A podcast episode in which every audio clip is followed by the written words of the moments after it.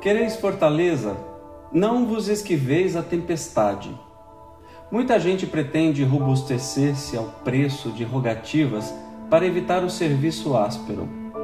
Chegada a preciosa oportunidade de testemunhar a fé, internam-se os crentes de maneira geral pelos caminhos largos da fuga, acreditando-se em segurança. Entretanto, mais dia, menos dia, surge a ocasião dolorosa em que abrem falência de si mesmos. Julgam-se, então, perseguidos e abandonados. Semelhantes impressões, todavia, nascem da ausência de preparo interno. Esquecem-se os imprevidentes de que a tempestade possui certas funções regeneradoras e educativas que é imprescindível não menosprezar.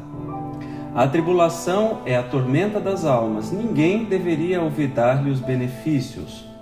Quando a verdade brilhar no caminho das criaturas, ver-se-á que obstáculos e sofrimentos não representam espantalho para os homens, mas sim quadros preciosos de lições sublimes que os aprendizes sinceros nunca podem esquecer.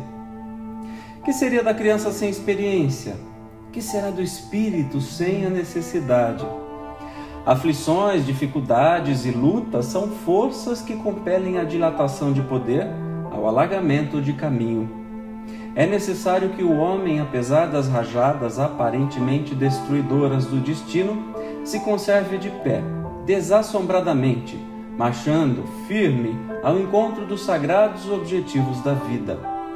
Nova luz lhe felicitará então a esfera íntima, conduzindo-o desde a terra à gloriosa ressurreição no plano espiritual. Escutemos as palavras de Paulo e vivamo-las. Ai daqueles que se deitarem sob a tempestade. Os detritos projetados do monte pelas correntes do aguaceiro poderão sufocá-los, arrastando-os para o fundo do abismo.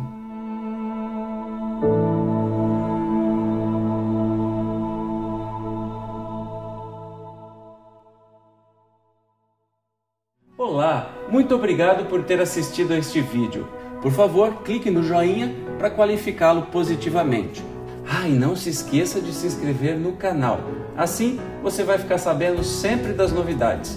Outros links estão todos na descrição. Por favor, acesse meu website e também a fanpage do Facebook. Paz e luz para você. Tchau!